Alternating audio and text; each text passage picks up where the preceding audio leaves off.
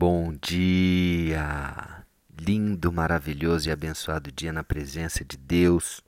Hoje estamos no dia 543 do projeto Bíblia para Iniciantes. Vamos continuar aqui o capítulo 19 do livro de João, o Evangelho de João. Mas antes de começar hoje, eu quero explicar um, uma, uma palavra que eu não expliquei ontem, que estava no versículo 14 quando diz assim: e era a Paraseve Pascal.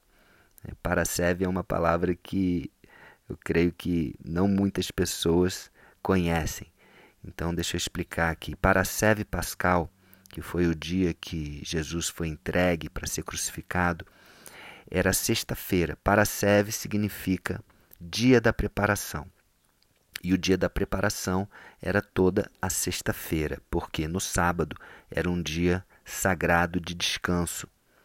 É, então eles não poderiam fazer uma série de atividades, por exemplo, não poderiam ir buscar água no poço.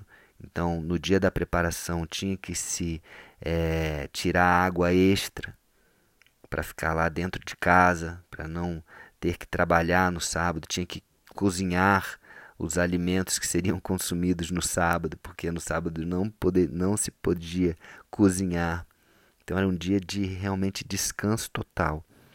E a Paraseve Pascal era a mais importante, era o dia da preparação que antecedia o sábado de Páscoa.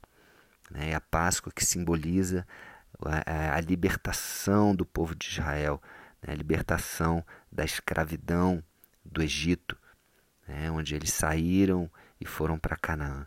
E lógico, isso tem um significado muito forte porque Jesus morreu nesse dia justamente para que o sangue do Cordeiro, né, aquele sangue que livrou também, o sangue do Cordeiro que livrou os israelitas, né, o povo de Israel, do anjo da morte, na última praga né, que Deus enviou, a última das dez pragas que Deus enviou ao Egito, que realmente fez com que Faraó libertasse, falasse: vão embora, né, que era a morte do primogênito de cada família. Né? Então, essa, esse sangue do cordeiro que livrou né, é, do anjo da morte também é o sangue do cordeiro de Deus, de Jesus, que, que nos livra da morte, que nos liberta, né, que nos faz é, salvos e nos é, tira desse, dessa escravidão, escravidão do pecado, como eles viviam lá no Egito. Amém? Bom, dito isso, Vamos continuar aqui a partir do versículo 17 do capítulo 19 de João. Amém? Então, é, Pilatos já havia entregado Jesus, né, depois de várias vezes ter declarado ele inocente. E aí no versículo 17 diz o seguinte: Tomaram eles, pois, a Jesus, e ele próprio, carregando a sua cruz, saiu para o lugar chamado Calvário, Gólgota em hebraico? Então, é, ele próprio, Jesus mesmo, apesar de, dos açoites, apesar de, da violência, né, dele estar ali quase, quase morrendo já, ele mesmo saiu carregando a sua cruz. No Evangelho de Lucas, é, ele, ele cita que Simão, né, Simão de Sirineu, ajudou durante uma parte, né, durante um trecho, porque Jesus realmente não estava conseguindo, mas João é, não faz menção a, esse, a essa ajuda de Simão. Mas enfim, é, o próprio Jesus estava carregando, saiu carregando a sua própria cruz para esse lugar chamado Gólgota, ou Calvário, onde o crucificaram. Então crucificaram Jesus nesse lugar e com ele outros dois, um de cada lado e Jesus no meio. Pilatos escreveu também um título e o colocou no cimo da cruz. O que estava escrito era: Jesus Nazareno, o Rei dos Judeus.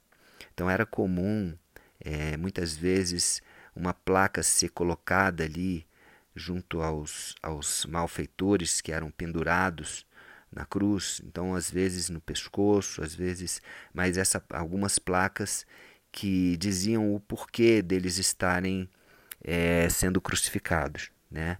os crimes que eles haviam cometidos para que todos soubessem o motivo deles estarem sendo crucificados. Mas no caso de Jesus, não. É, Pilatos, que havia declarado que ele era inocente, resolveu escrever isso. Jesus Nazareno, o rei dos judeus. Então, foi isso que estava escrito em cima da cruz de Jesus. Versículo 20. Muitos judeus leram este título porque o lugar em que Jesus fora crucificado era perto da cidade. Então, muitos judeus passavam por ali e viam né, aquela, aquela, uh, aquele é, sinal, né, aquela placa em cima da cruz de Jesus. E estava escrito em hebraico, latim e grego. Olha só, algo que também não era comum de se fazer. E aqui a gente, eu entendo, né, e que por que essas três línguas, né? indicando também, embora não fosse essa a intenção, mas indicando que a morte de Jesus Cristo também guardava implicações universais.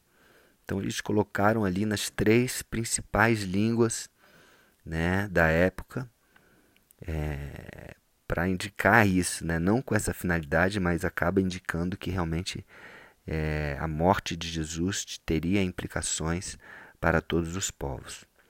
Versículo 21. Os principais sacerdotes diziam a Pilatos: Não escrevas o rei dos judeus, e sim que ele disse: Eu sou o rei dos judeus. Então eles ficavam, ficaram chateados com essa inscrição e pediram para Pilatos é, tirar essa placa e colocar uma outra. Eu te dizendo que Jesus se intitulava o rei dos judeus. Mas Pilatos respondeu a todos, versículo 22. O que escrevi, escrevi.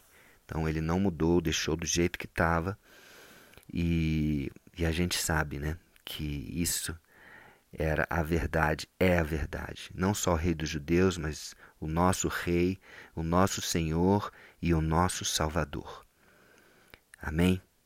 Então vamos ficar por aqui, é, entendendo aí a, a, a importância desse acontecimento né? Jesus, ele próprio, carregou a sua própria cruz, que não era dele, era a nossa cruz, ele carregou e morreu ali, morreu por nós.